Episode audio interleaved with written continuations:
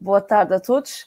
Uh, João Sérgio Silva é um escritor premiado e um jornalista reconhecido do Diário de Notícias e não só. Hoje está connosco para falar sobre o livro Uma Longa Viagem com Vasco Polido Valente, o seu último livro editado, e é com muito orgulho que aqui o recebemos. Não saia daí e tente saber se realmente Álvaro Cunhal pensou em matar Mar Soares ou terá Fernando, uh, Francisco Sá Carneiro sofrido um ataque ou foi mesmo um acidente. Fique connosco que o João já nos vai esclarecer.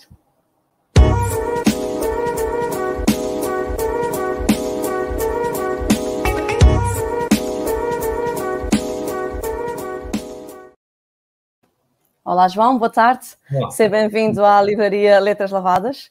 Muito obrigado.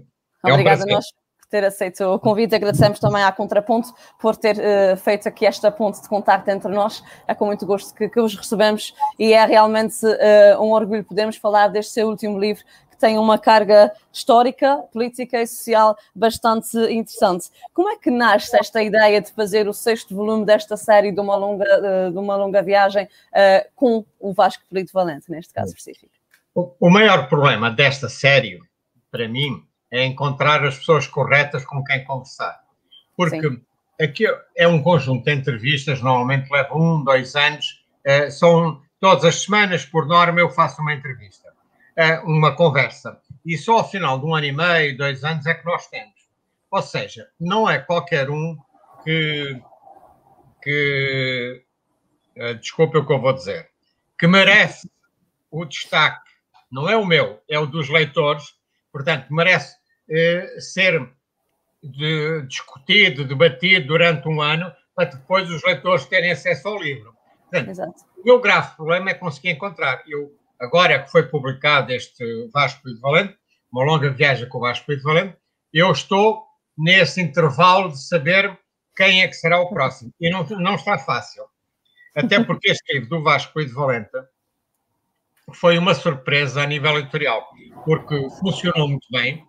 Eu nunca imaginei que houvesse tantos portugueses, tantos interessados em, em relerem, em se lembrar, recordarem o Vasco de Valente.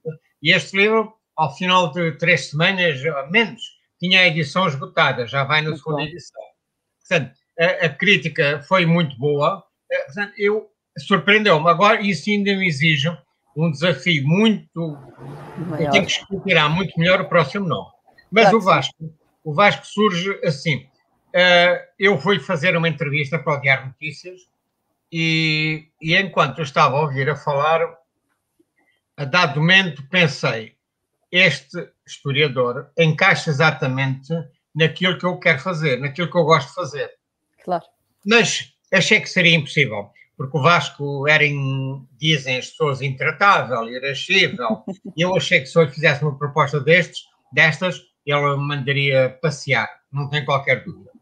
Então, eu fiz uma abordagem, expliquei-lhe, passado dois meses, portanto, a entrevista já tinha sido publicada, eu, dois meses depois, fiz-lhe uma abordagem e pedi-lhe se ele aceitava esse convite. Ele ficou um pouco surpreendido, porque aquilo era, por norma, são escritores. Mesmo o livro do Álvaro Pinhal é em cima da literatura do Álvaro Pinhal, certo. e ele ficou um pouco admirado. Mas eu expliquei que o objetivo, assim, a razão era uma. Ele escreve livros de história, escreve crónicas políticas, mas o seu estilo é muito literário. Portanto, eu estava perante um, um escritor e não apenas um comentador político. Eu acho que foi isso, bem como o prazer em falar do século XIX, do início do século XX, que o vergou e, e fez com que ele aceitasse. Claro que sim. Uh, no início destas, um, destes projetos, quais são os primeiros receios que tem uh, ao iniciar este tipo de entrevista, até se quebrar, como se diz uh, na gíria jornalística, até se quebrar o gelo com o entrevistado? É, é, é complicado, porque, por exemplo, eu lembro-me que com o José Saramago, a primeira conversa que eu tive com ele para o convidar, ele disse-me logo que não. Ah, não, eu não tenho nada a dizer, estou farto de falar ninguém já me quer ouvir. E eu disse, ah, isso é mentira, não vale a pena. Eu acredito que não tenha paciência de conversar, até porque vamos conversar, nós conversámos durante dois anos uh, e ele no meio teve aquela pneumonia, quase ia morrendo. quando nos voltámos a ver, ele até me disse: oh João, nós não devíamos estar, eu não devia estar aqui, uh, porque já devia ter morrido. Portanto, isto foi uma sorte, conseguimos acabar o livro. Uh, no caso do Lobo Antunes, aquilo decorreu de uma conversa que eu tive com ele, mas uma conversa péssima, uh, em que eu achei que não dava nada. Mas depois foi ele próprio que achou que seria uma boa ideia e avançámos. No caso do, do Vasco Coelho Valente, eh, ainda há dois ou três dias eu estive a ouvir uma das primeiras sessões e notava-se que havia ali alguma dificuldade no entendimento. Não era da minha parte, era mais dele a querer, a querer perceber o que é que eu queria exatamente dele. Então eu expliquei-lhe, eu começo, eu na gravação, isso é logo as primeiras palavras, eu explico o que é que eu quero. Eu quero falar consigo sobre a história de a partir de 1807 até hoje e até que ponto a história, esse, esse período de história, e tem muita importância na nossa atualidade. Até que ponto é que nós ainda somos frutos desse período histórico. Exato. E, e aí, ele começou a falar. Mas eu posso dizer que só a oitava conversa, portanto foram 42, mas eu só a oitava conversa é que ouvi da parte dele um desabafo, uma coisa que ele disse e que, eh, para mim, a partir desse momento, eu tinha-o conquistado e nós estávamos ali, vamos embora, avançar. Mas até a oitava conversa, portanto foram dois meses e pouco, eh, isso não aconteceu. Sim. Não que fosse difícil falar com ela, é, mas era, eu ainda não tinha sentido da parte dele aquele o à vontade. O, eu, porque estas conversas exigem uma coisa. A dado momento, a pessoa não pode pensar que está a ser entrevistada. Temos que estar a conversar, temos que estar eu estou sempre, eu serei sempre entrevistador. Não há ali amabilidades, não há facilitismos, mas Sim. é preciso que da, da parte dos dois haja esse ambiente de conversa para o rumo da conversa ser diferente. Claro que sim. Uh, Deixa-me aproveitar, uh, deixa também para dizer a quem está a ver-nos e, e, a ouvir-nos, podem fazer as suas, as suas perguntas, os seus comentários, que o João certamente estará disponível para uh, responder. O Polido Valente uh, falece um mês depois de vocês terminarem a entrevista, o que é também um timing muito específico, e ele marcou um caminho na opinião pública, trazendo uma seriedade e uma coragem de dizer tudo aquilo que ele queria dizer, sem se preocupar com mais nada, em ser sincero, puramente. Sentiu isso ao longo destas nestas 42 conversas, viu nele um homem que realmente, o homem que ele era quando escrevia? Sim. É, aquilo é, é muito curioso que o processo dele era um processo de escrita, era um processo muito elaborado. Ele começava Sim. por apanhar ideias, uh, ia anotando as ideias, frases, uh, e depois ele não, ele não se preocupava. Uh, eu estou a falar no caso das crónicas. Das crónicas políticas, eles não se preocupavam preocupava de início com o princípio, meio e fim. Não a ele interessava-lhe era apanhar no ar umas ideias. E só depois das ter lá, portanto, ele começava o processo por volta de segunda-feira, eh, para entregar à sexta-feira, e só na quinta-feira é que ele tinha a coisa mais ou menos delineada e escrevia o texto final. Eh, portanto, eh, eh, as ideias dele eram, era, era assim. Agora, ele era uma pessoa muito elaborada. Ele né, designadamente a nível histórico, e isso era uma coisa que o irritava muito, que faltassem fontes primárias, que não se pudessem ir a, a certos arquivos fazer consultas. Portanto, isso para ele era muito incómodo. Mas a escrita dele, eh, mesmo em todos os livros de história, é uma escrita, como eu já disse há pouco, muito literária, porque não é aquela história só do facto, o facto, o acontecimento, não. Ele elabora um pouco mais e dá pormenores dessa história de pessoas. Por exemplo, eu, havia uma coisa muito interessante neste processo, foi, por exemplo, o Duque Saldanha aparecia em, 1900, em 1800 e pouco, em 1800 e a década de 30. E então ele dizia, veja lá, ele aqui tem 22 anos. Nós depois vamos encontrá-lo lá mais para a frente. Não se esqueça de quantos anos eles têm, né? porque só tem 22 anos. Isto hoje em dia faz-nos muita impressão, mas naquela altura, os protagonistas da, dos acontecimentos eram muito jovens. E, é. e o Duque Saldanha começa com uns 22 anos. Portanto, havia da preocupação dele de criar essa ambiência para se conseguir uh, a, a interessar o leitor. Portanto, eu, eu, posso dizer que tive a vida facilitada, porque ele, a forma como ele falava uh, facilitava a escrita para os leitores.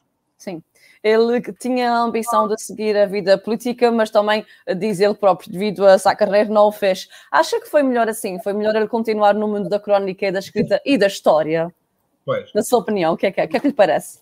É, é, é difícil, porque, assim, eu acho que se ele tivesse, até se tivesse tornado romancista, seria um grande romancista. Ah, pois. Porque ele escreveu um livro de história, o Glória, que é a história de um, de um sujeito que não é nada importante no século XVIII, mas ele, através desse Vasco Vieira, do Vieira, Vieira de Castro, ele, através do Vieira de Castro, ele faz um, a história de, toda, de todo o século XVIII e explica como é que era a política, como é que eram uh, a corrupção, como é que eram os, os, favores, como é que era tudo. Sim. Portanto, não é um romance, mas nós lemos aquilo como um romance. E os próprios livros de história dele, eh, não sendo romances, são livros de história, são livros didáticos, eh, nós lemos aquilo com imensos pormenores e com imensas, imensas histórias. Portanto, agora, seria ele, ele quando volta de Oxford, pouco antes do 25 de Abril, Sim. Eh, ele está, ele não pertence a Portugal. Sim. Ele acha que era importante que, Portugal fosse diferente. Pronto, não entendo. É assim, quem vem de Oxford, quem vem. Assim, nós em, em, em 73, 74, éramos um país terrivelmente atrasado. Não tínhamos acesso às novidades, àquilo que acontecia claro. lá fora, a não ser uma imensa minoria. Portanto, isto para ele foi muito complicado. Com o 25 de Abril, ele acha que é interessante criar uma ideologia de direita de raiz. E encontra no Sá Carneiro essa, esse, hipótese, esse líder político que, de quem se passam a dar bem. Ele, no início, não se, eles não se dão bem, nem o Sá Carneiro nem o Vasco se dão bem. Depois, em 77, creio que em outubro, ele em, vai a Cascais, encontra o Sá Carneiro, estão os dois no mesmo restaurante, em mesas separadas, e decidem sentar-se na mesma mesa. E dessa conversa nasce uma amizade. Uh, Sá Carneiro precisa de um ideólogo e Vasco de Varane precisa de um político. Uhum. Então, esse é, é, seria o, o grande desejo da vida do, do Vasco nessa altura, era criar uma ideologia de direita fundamentada em Portugal. Com a morte de Sá Carneiro, é um sonho que se esvai. Assim, claro. É assim, qualquer, nós, qualquer um de nós pode imaginar o que é ter, ter 35 eh, anos, por exemplo, achar que vai fazer isto, vai fazer aquilo, e depois o homem com quem vai fazer aquilo, ou a mulher com quem vai fazer aquilo, morre num acidente de avião, ou Sim. num atentado. E, portanto, a partir daí, ele, ele usa uma expressão muito curiosa que diz que a vida dele é cortada ao meio. Exatamente. Perde o parceiro com quem ia fazer tudo isso. Agora, ele nunca foi um bom político ele foi secretário de Estado da Cultura, foi, Sim. vamos já dizer, conselheiro do, do Sá Carneiro, mas ele nunca foi uma pessoa fácil, porque é, eu vou dizer uma coisa, acho que todos nós sabemos disso, mas que se calhar é um bocado aborrecido dizer, mas nós sabemos que os políticos são muito mais fúteis uh, do que aquilo que nós precisamos. E, portanto, é verdade. É, e portanto, o, o, para o Vasco ser fútil era muito complicado. Ele tinha paciência, ele dava entrevistas, ele vendia o produto do, do Sá Carneiro, mas aquilo para ele era muito complicado. Portanto, eu não acredito nunca que ele fosse um bom político, Sim. ou um político com futuro. Ele dizia, no entanto, uma coisa muito curiosa, que era, eu não sou um personagem principal, sou secundário. Sim.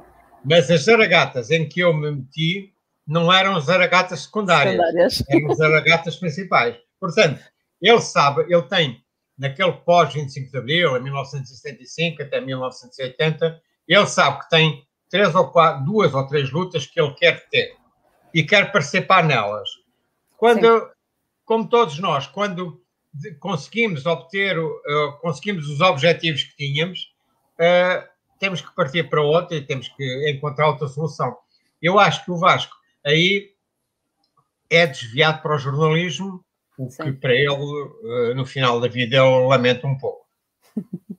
Sim, o mundo do jornalismo lá no fundo deixou-lhe ali uma mágoa. Certamente nós notamos que a história e a política estão declaradamente neste livro. O que é que nós podemos encontrar mais uh, neste livro, além destas temáticas? Uh, o homem Vasco Polido Valente está lá? Eu faço a pergunta porque também ainda não consegui terminar a leitura.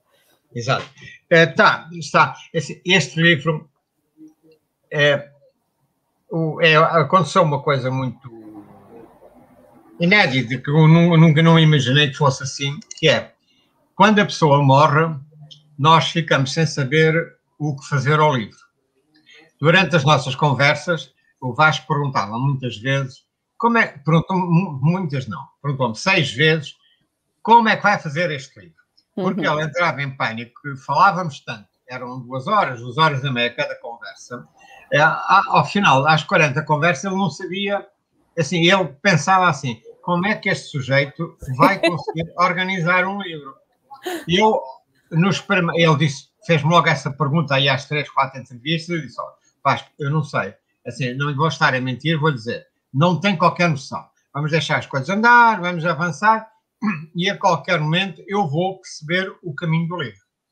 E ele depois foi-me perguntando até à sexta vez, eu lembro que foram seis vezes, na sexta vez, ele faz, que já foi muito perto da morte dele, uns dois meses antes, ele faz-me essa pergunta de novo e mas como é que você vai fazer este livro? E olha, eu já tenho uma ideia. Interessa-me isto, interessa-me aquilo, mas, olha, não vale a pena falar. O livro é seu, você faz como quiser e a mim não me interessa nada. Foi a decisão dele. Agora, quando ele morre, eu fico muito fico indeciso sobre qual, o, o, rumo do livro. Sim. Porque uma coisa é o livro sair, como por exemplo o livro do, do Lobo Antunes saiu, ele estava vivo. Portanto, Sim. era uma vida que continuava. Ali tinha que, terminou, terminou. Eh, ele morreu um mês, eh, um mês depois nós parámos as conversas. E parámos as conversas, assim, já estava tudo, tudo o que eu queria, já tinha conseguido, mas ele estava adoentado e, portanto, foi por isso que parámos as conversas. Não Sim. acredito que tivéssemos continuado a conversar sobre outros temas, a aprofundar estes temas. Mas, com a morte dele, eu acabo por repensar o livro e não quero fazer uma biografia dele, mas quero pôr todo o objeto de estudo que ele fez durante a vida, toda a história Exatamente. que ele puder. Pôr também a, e colocar um pouco de biografia, porque aquilo acaba por ser o livro que resume quem foi Vasco Valente. Quando um dia destes, os nossos filhos, os nossos netos, se ainda tiverem interesse em, em ler livros e saber quem são os portugueses antigos, eles, é, espero que sim, porque temos aí atrás, eu estou a ver uma estante cheia de livros e essas estantes devem ser é, mudadas constantemente com livros é novos.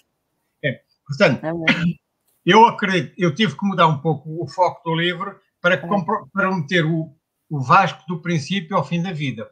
ele, ele, não, ele não queria muito, eu de início, ele disse-me que não queria que aquilo fosse uma biografia dele. Não, não é uma biografia dele. Portanto, nós, quem lê o livro, fica a conhecer o Vasco Luís Valente do princípio ao fim, mas não é uma biografia dele. É a visão dele sobre os acontecimentos e a reação dele perante esses acontecimentos. E, portanto, o meu, o meu objetivo foi uh, eu começo com essa questão do, do acidente ou do atentado de Sá Carneiro Exato. e percebe-se que é, é, a vida dele toma um novo rumo a partir dessa data, a partir de 4 de dezembro de 1980. E a partir daí, eu começo a incluir o Vasco como, como um dos personagens do livro a partir de 1941, quando ele nasce. Portanto, foi o que eu disse, assim, eu não quero antes, quero a sua visão sobre a história, mas a partir de 1941 não é nos primeiros dias, mas quando já tiver alguma idade e tiver memórias, eu quero que vá entrando no, no, na narrativa do livro. Pronto, e foi isso que aconteceu. Ele, de início, não queria, mas depois compreendeu o meu ponto de vista, que é, eu, eu quero que o Vasco fale da história, mas também que conte as suas opiniões. Então, claro. no, quando ele está a falar de, da igreja, ele diz, ah, eu não era batizado, mas disse que uma empregada que nós já tínhamos em casa, com medo que eu fosse para o inferno, quando os meus pais estavam fora, pegou em mim e foi batizar-me à igreja. A igreja é a 100 metros da casa dele. Pronto. eram estes pormenores que eu também queria, porque Sim. isso mostra aquilo que aconteceu com muitos de nós, noutros sentidos, e mostra também como é que era o pensamento, que a igreja tinha importância, que o, ser batizado tinha importância, e mesmo que os pais não quisessem, a empregada salvava o menino Vasco de, de ir para o inferno e não poder entrar, Sim. ou não, não poder entrar no céu porque não tinha sido batizado. Portanto, uh, esses nós interessavam muito. Eu acho que se fica a conhecer, eu, há umas páginas de biografia mais com datas, que se fica bem a conhecer o Vasco.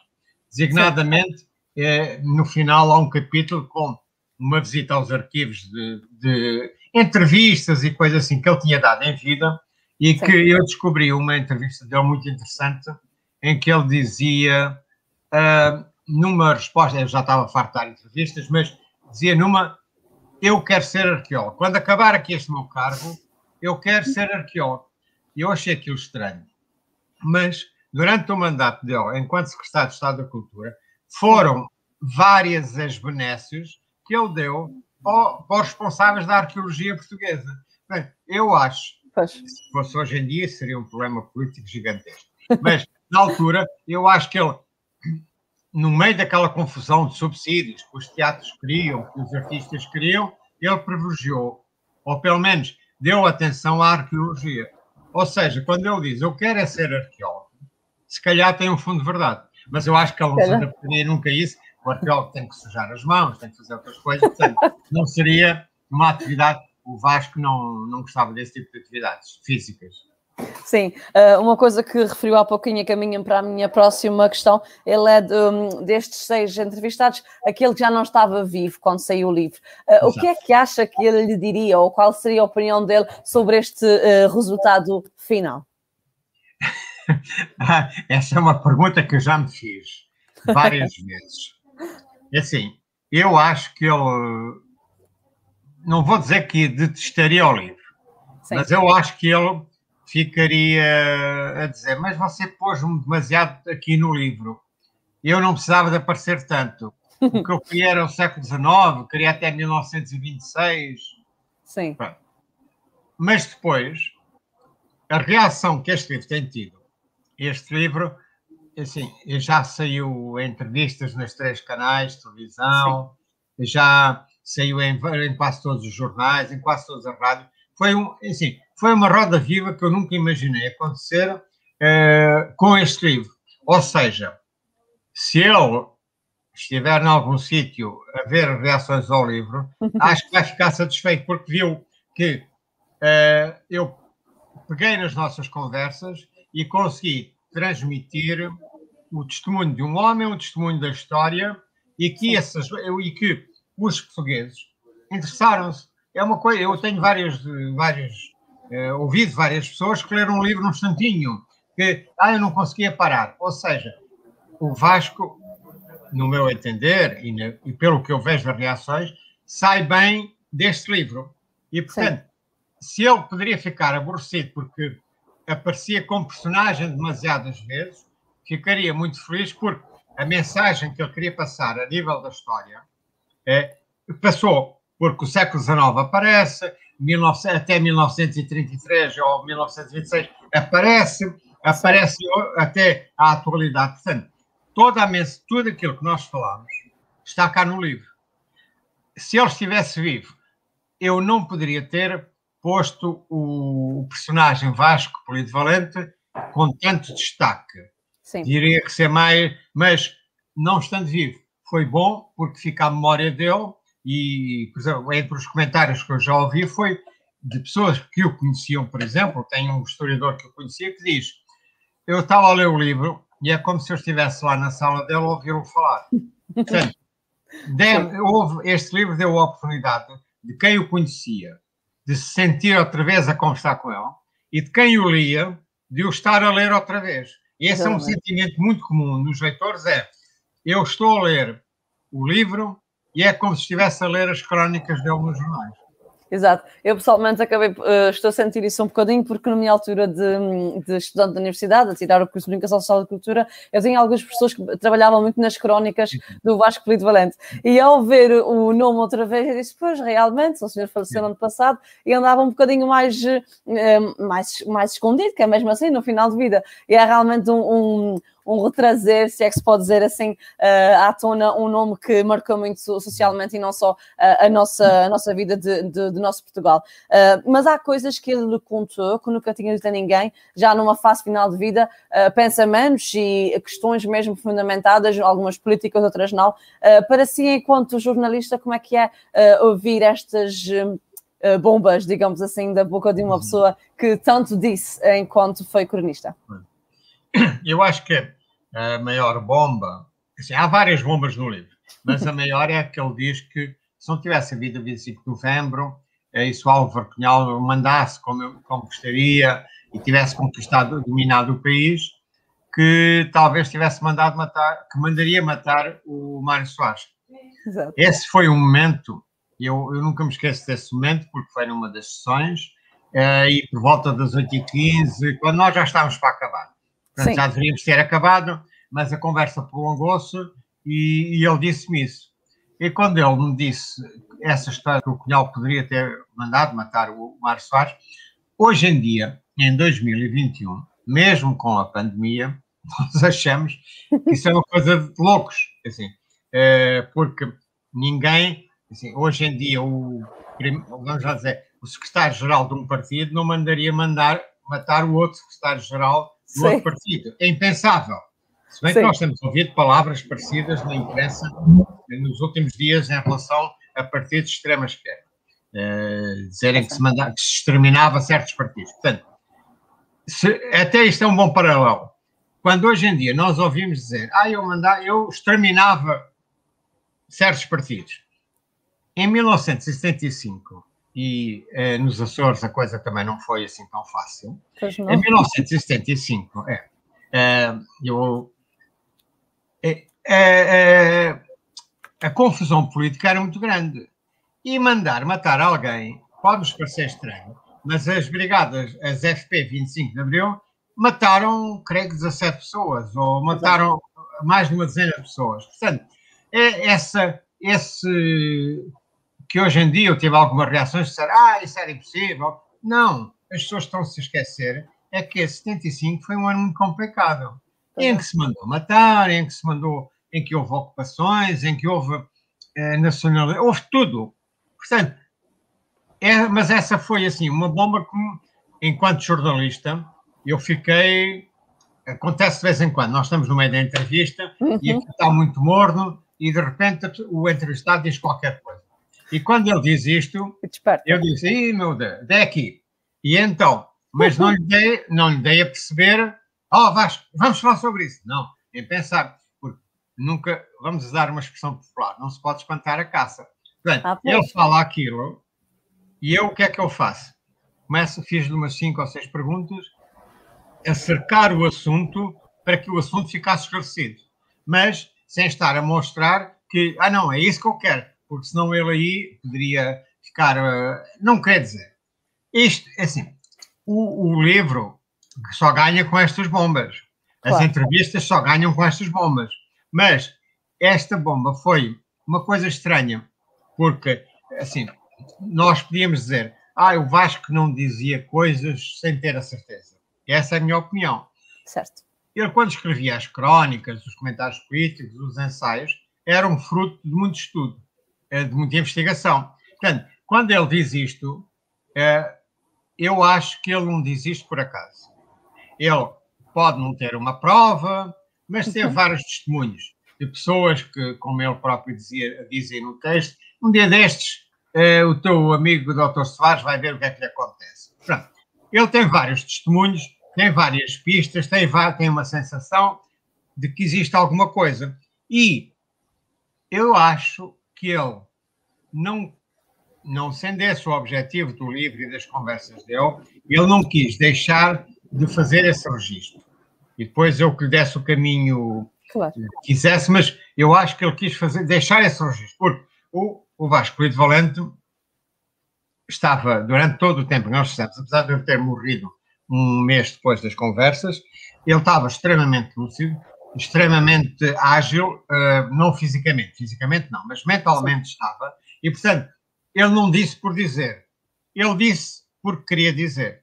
Mas, e, e eu aí uh, reagi, fiz-lhe as perguntas todas, cinco, seis perguntas para conseguir uh, resolver a situação e continuamos à frente. Depois há outros que, não sei se pode considerar uma bomba, mas o ele dizer que a morte de Sá Carneiro não tem a ver com o atentado, mas uhum. com uma pura disse do próprio Sá Carneiro, que era um estovado, uma vez tinha andado de carro com ele e apanhou o maior susto da minha vida, homem conduzia um maluco. Uh, era, o, o Sá Carneiro era como o Mário Soares, achava que nunca lhe acontecia nada. É. O próprio Mário Soares uma vez estava num avião, estava tudo nervoso, porque o avião estava a tremer, e ele diz, vocês não veem que eu vou aqui, enquanto o Mário Soares estiver aqui, nada acontece a este avião. Uh, mas é muito estranho que o próprio Vasco, sendo que eu acho que 99% das pessoas acreditam que foi um atentado, 99,9% das teses praticamente provadas ou resultado das comissões parlamentares dizem que foi um atentado. Uh, ou é uma teoria da conspiração que se tornou verdade, ou é mesmo uma verdade mas eu achei curioso, e acho que esse é um dos pontos altos também do livro, é ele afirmar taxativamente que não foi um atentado, mas foi um acidente. Sim, ah, chama muita atenção logo à é, partida. Essa parte não é desenvolvida muito mais, porque assim, é uma situação que ninguém consegue esclarecer. Uh, hoje em dia, se disserem que foi um atentado, há aqueles, ah não, mas pode ter sido um acidente. Se for, se alguém disser que é um acidente, é maluco, claro que foi um atentado. Portanto, é uma Sim. situação que passou demasiado tempo, criaram-se demasiadas teorias da conspiração à volta disso que não se consegue é, saber a verdade. Claro. E enquanto jornalista, como é que lida com esta dualidade, sabendo que ia colocar num livro uma opinião contrária, lá está, ao 99% das pessoas que dizia que foi um atentado? eu acho que os últimos tempos, as situações da justiça em Portugal têm-nos feito duvidar eu acho que a justiça deu um salto gigantesco em relação àquilo que era, mas nós duvidamos. Há julgamentos, vamos pôr só este, neste século, portanto, desde 2020 para cá, há julgamentos, há condenações que nós pomos em causa, certo. em que eu questiono. Será que a questão da prova indireta é, é, é, é bom? Será que não haver um testemunho? eu questiono isso várias vezes. É, e, e, no caso do, de, deste acidente ou deste atentado, são, eu acho que ninguém consegue ter uma, uma, uma certeza. Mas é, para o jornalista, às vezes a vida é simples, porque quem faz a afirmação é o entrevistado. Portanto, Exatamente. se o entrevistado faz aquela afirmação, o, o entrevistador, a única coisa que tem que fazer é questionar, é andar ali à volta, é tentar é, é, avançar mais no assunto, mas a opinião, a opinião é do entrevistado. Há muitos jornalistas que acham que eles próprios estão a entrevistar, mas eles é que são os entrevistados. E, portanto, usam, falam muito e dão opiniões. É verdade. Eu, eu acho, acho esse um erro. E, por exemplo, quando eu publico uma entrevista, mesmo que a pergunta tenha sido maior para uma questão de, de, de colocar o entrevistado, de contextualizar o entrevistado, eu normalmente reduzo a pergunta ao mínimo possível. E o entrevistado é, até pode dizer, oh João, oh não sei o quê, ah, você é muito interessante. Eu não ponho nada dessas coisas nas entrevistas, porque assim, as conversas que o entrevistado tem com o entrevistador, o tratado, sim, há muita gente que põe a Silvia, a entrevistada, o entrevistador chama-se Silvia. E Sim. então, vamos pôr uma mulher que é para não ser agora um homem, não, não poder fazer confusão comigo. E então, a Silvia, como se sente muito orgulhosa do professor ou de um político muito importante, dizer: Mas a Silvia acha isso. E quando coloca isso na entrevista, tá só se está a valorizar ela. Isso tá. não. É assim, isso é uma. Um, uma ajuda que o. Assim, é uma retórica da própria entrevista. Depois, na, na publicação da entrevista, isso não tem que acontecer. Assim, é. O Vasco Brito Valente várias vezes me disse qualquer coisa.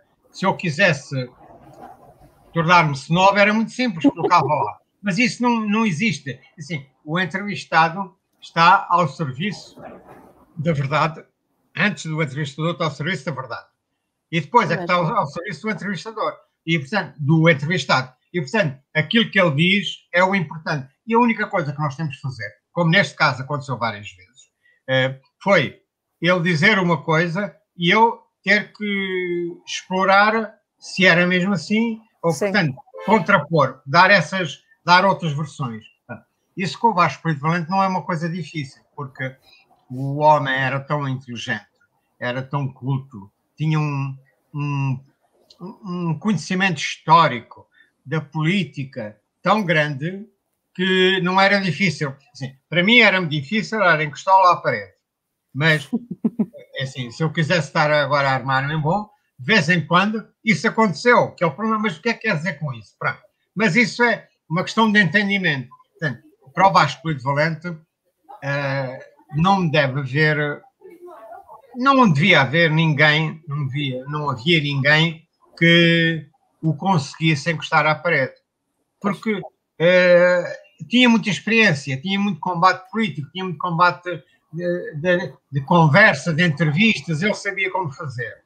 Portanto, era, era um homem eh, era um homem muito curioso, muito interessante e com quem nós estávamos sempre a aprender. Claro que sim.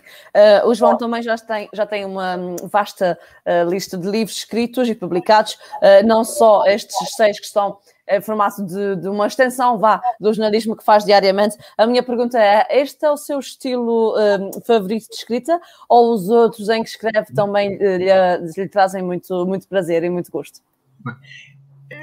Eu, enquanto jornalista, gosto muito destes livros de uma longa viagem, Sim. porque mim, o meu objetivo é recuperar as memórias. Claro. Assim, o, Álvaro Cunhal morreu, o Saramago morreu, o, o, Miguel Torga já estava morto quando eu fiz isso. Portanto, eu acho que é importante recuperar muito uh, testemunhos para ficarem.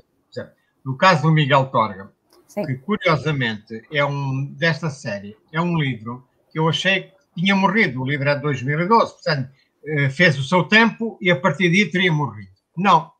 Eu há uma semana recebi um e-mail de um leitor, porque o livro tem lá o e-mail, e o leitor mandou-me um e-mail a dizer que tinha acabado de ler o livro. Havia lá uma dúvida dele, porque achava que eu colocava num certo sítio eh, o entrevistado, mas o entrevistado estaria noutro sítio. E não é Sim. é assim. Pronto. Mas isto aconteceu. O livro sai em 2012, portanto, nove anos depois. É mesmo. Ah, eu tenho visto que o livro do Miguel Torga é um dos livros que não, não vou dizer que venda centenas de livros por ano, Sim. mas vende 10, 20, 30 livros por ano. Ou seja, é muito curioso que livros que nós pensamos que não vão ter grandes vidas posteriores, eles continuam a existir. Porque hoje em dia, um livro de fundo catálogo que saiu em 2012 e que vende 20 livros num ano, é, eu, é assim, é um best-seller para 2012. É, um, é assim, uma coisa é o Harry Potter, outra coisa é um livro sobre o Miguel Torres. Sem dúvida nenhuma. É, é assim. É verdade. É, é, Depois eu tenho outros livros sobre os, há alguns anos. O ano 1961, o ano 1965 e, em parte, o 1917, que é como foi durante o tempo de Fátima, do, durante o centenário de Fátima, acabou por ganhar um título e perder aquele título mais forte que era o de 1917. Esses livros, para mim, são muito importantes, são uma certa investigação histórica. Ah. Assim, eu uso, como sou jornalista, faço a absoluta questão de usar o jornalismo e eu pego, no 61, eu peguei no Diário Notícias do dia 1 de janeiro até ao dia 31 de dezembro e fui vendo os acontecimentos. E pelo meio, portanto, todos os dias apareceu no livro. E pelo meio havia entrevistas com os protagonistas de 1961. Ah, as pessoas, que, as histórias mais importantes desse ano, portanto, há umas 15, 20 entrevistas, como por exemplo, o Adriano Moreira a falar do, do entre aspas, Império Colonial, o Camilo Sim. Mortágua a falar eh, sobre o desvio de Santa Maria. Portanto, é um ano que há imensos acontecimentos. Assim, se nós quisermos escolher um ano em que o país muda com acontecimentos excepcionais, 1961 é um deles. Depois, 1975, não havia, é, é, é, era estranho. Até essa altura nunca tinha havido uma cronologia do ano 1975. Portanto, o livro segue o mesmo objetivo do 61, é estudar o ano de 75, e aí eu não escolhi apenas o Diário de Notícias, porque o ano de 75 era necessário dar as várias opiniões. Claro. Então, cada mês, a leitura é feita num dos jornais da altura. E é muito curioso que nós vemos como é que é a fruta da época, porque um jornal de direita diz uma coisa, um jornal de esquerda diz outra, de extrema esquerda diz outra. E então, era, havia um, cotejava dois jornais por cada mês uh, sobre, para ter essas opiniões. E é muito curioso, porque depois consegui várias entrevistas no mesmo sentido de 61, que é falar com protagonistas do ano 65 e fixar esses testemunhos. Esse é o objetivo da maior parte dos livros. Eu depois tenho a parte da ficção. Eu considero que em Portugal e no mundo, mas vamos agora estamos a falar de Portugal, que é o que nos interessa, se publica muito lixo literário. Portanto, a maior parte dos livros não, não tem interesse. Ou não uhum. são inovadores, as histórias não são boas, os autores é que são o principal tema do próprio, eh, as suas introspecções. Portanto, uhum. considero que a ficção é, é, é, nós, mesmo agora que houve um ano inteiro para escrever romances, Sim. não é, não vimos, não estamos ainda a ver aparecer livros excepcionais, boa, grandes obras. E então, isso, e eu como faço também crítica literária, isso eh, gera-me sempre um problema de é, estou a publicar um romance, mas o que é que isto acrescenta? Portanto, certo. eu tenho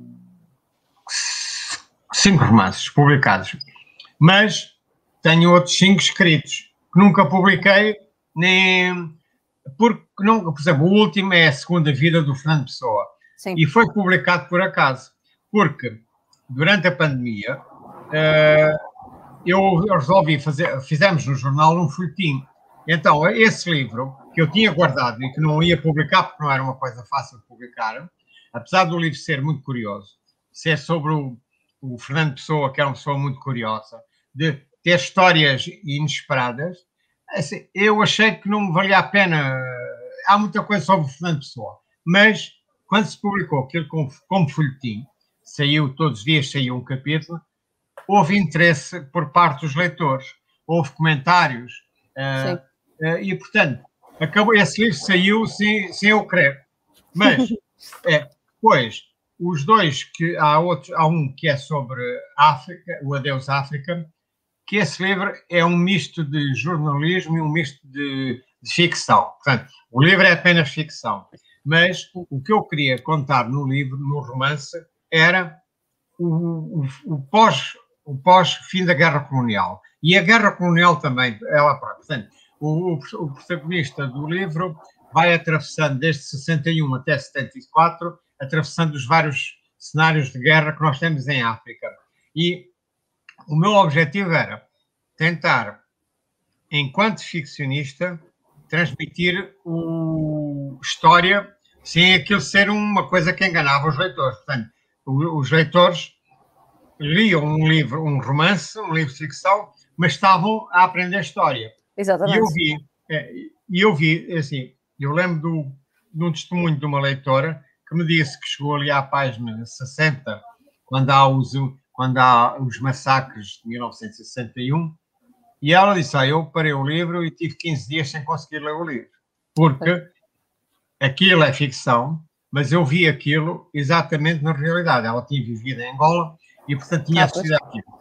É. O objetivo era fazer da história o principal protagonista. E depois com E depois eu tenho dois outros romances, o A Sereia Muçulmana uhum. e o A Hora da Ilusão. São dois romances que eu gosto muito, aí são pura ficção e que eu gosto muito. Mas, sim, como como em tudo, a ficção hoje em dia não vende muito em Portugal e, portanto, são romances que estão por aí.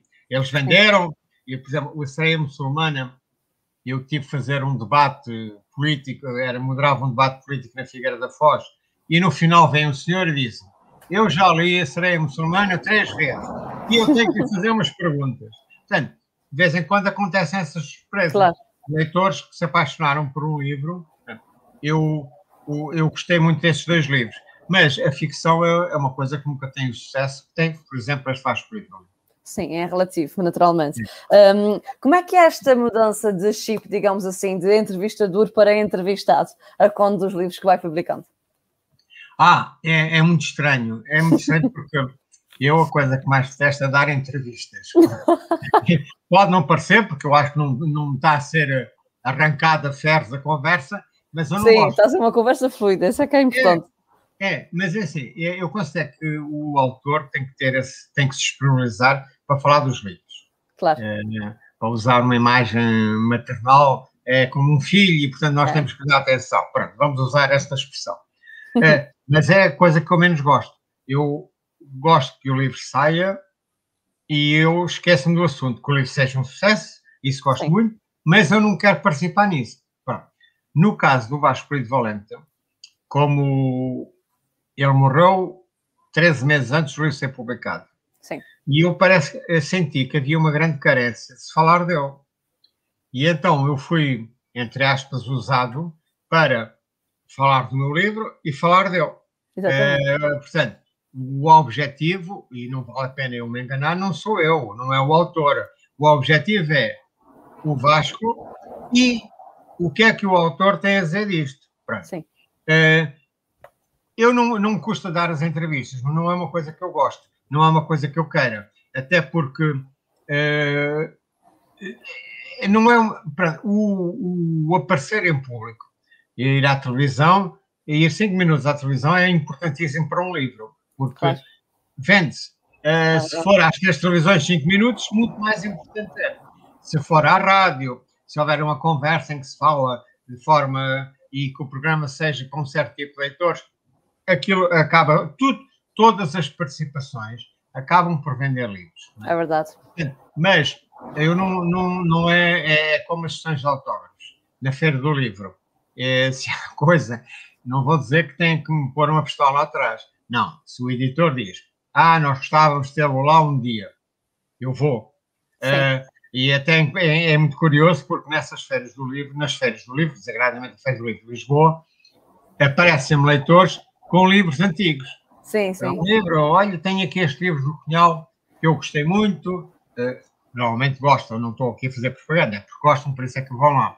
E eu queria um autógrafo seu. E é muito curioso, depois nós conversarmos com as pessoas, uh, se houver tempo de ter, temos ali uma pequena conversa, porque alguém que 10 anos depois, portanto, o Cunhal sai em 2000, 2005, creio eu. Se 15 anos depois, 16 anos depois, a pessoa traz aquele livro é para que o autor autografe, porque ela viu, ah, eu vi no calendário da Feira do Livro que ia estar cá. Portanto, eu trouxe esse livro que eu gostava muito.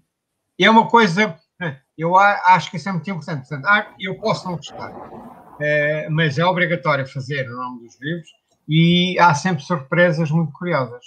Começa da Figueira da Foz, do senhor, é um romance que vendeu mil exemplares, não sei se será vendido mais, e que passado uns tempos ele me diz, olha, eu li três vezes, mas eu preciso lhe fazer umas perguntas. Portanto, isso, é, a partir daí, já valeu a pena ter publicado o livro. É mesmo, sem dúvida. Nós já percebemos que uh, o escrever e o jornalismo uh, são, uh, são tópicos que lhe agradam muito e que lhe tocam naturalmente e de, diariamente. Mas há uma questão que eu queria fazer também, agora caminhando já para o nosso final da, da, nossa conversa. Além disto que nós falamos, João, o que é que assim lhe lava a alma?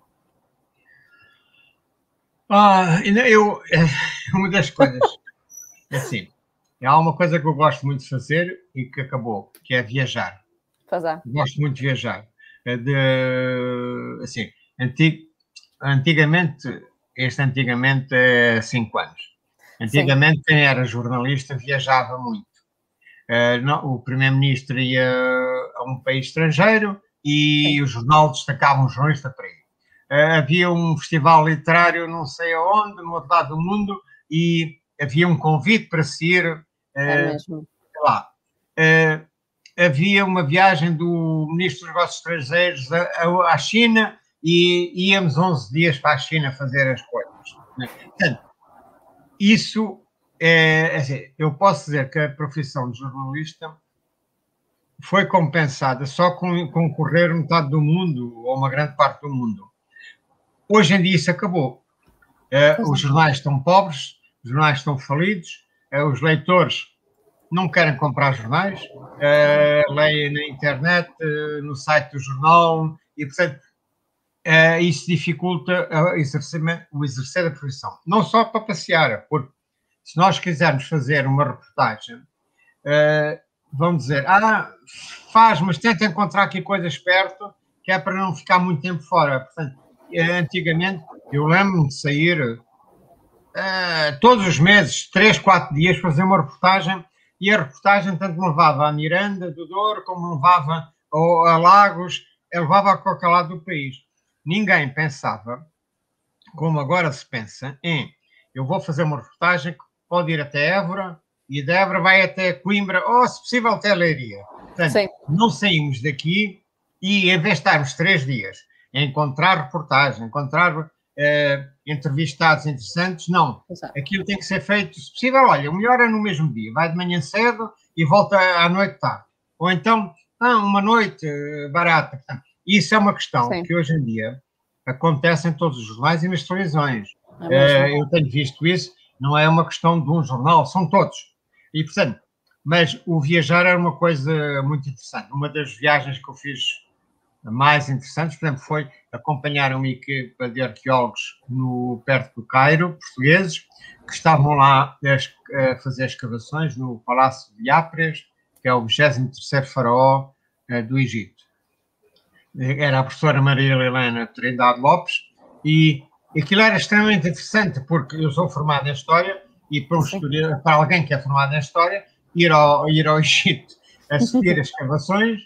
É, Era é, não há nada melhor. Assim, eu lembro de uma vez ter ido à Micronésia, que é do outro lado do mundo, que eu nem sabia bem o que é que era e o que é que não é, e ter encontrado uh, os destroços de guerra da Segunda Guerra Mundial, aviões dentro do mar, barcos dentro do mar. Eu lembro que me sentei em cima de um avião zero japonês está lá, afundado, e então aquilo serve para os turistas, como, como eu no, no caso, quando a maré está baixa, sentamos no, no, no avião, tiramos uma fotografia e vamos embora. Pronto. Portanto, há, há, a viagem era uma coisa que eu gostava muito, mas hoje em dia, que e então desde a pandemia, viajar é uma coisa impossível, uh, uh, eu acho que aquilo que mais, e é uma coisa que eu gosto muito, é escrever ficção mesmo que não seja para publicar, porque certo. eu ainda há uma semana acabei um romance que não tenho interesse em publicar. Não, a mim o que me interessou foi estar a viajar naqueles, naqueles personagens e inventar uma história uh, e inventar os personagens e é aquilo. E isso para mim já, já me é suficiente. Claro que sim. Para nós também foi muito mais do que suficiente esta conversa, foi muito interessante e foi muito bom tê-la aqui connosco. Uh, pena não ser pessoalmente, um dia, quem sabe, passará por cá. Não, é mais dia, menos dia, eu tenho que Acho passar. Acho que sim, tenho que passar por aqui. É. E diga-nos que é para combinarmos e falarmos consigo um bocadinho dentro Exato. daquilo que é possível. João, foi um prazer imenso, volto a dizer. Obrigada por ter estado connosco. Obrigado. Continuamos a desejar-lhe muito, muito sucesso para este livro e para todos os que venham e a todos os que nos estão a ver e a ouvir não se esqueçam de ler este novo livro do João Sei Silva, da Contraponto Editora. Não se esqueça de continuar a acompanhar o trabalho da Letras Lavadas e, principalmente, de valorizar a nossa literatura portuguesa. Nesta semana do Dia Mundial da Língua Portuguesa, estamos a dar à língua com várias personalidades e várias pessoas ligadas a este mundo da literatura. Por isso, fique connosco todos os dias, teremos lives e não se vai arrepender, certamente. Muito obrigada, João. Até à próxima e um grande abraço. E às Letras Lavadas comprar vários livros. Muito obrigada. Obrigado. Até a próxima. Tchau, tchau. Obrigado.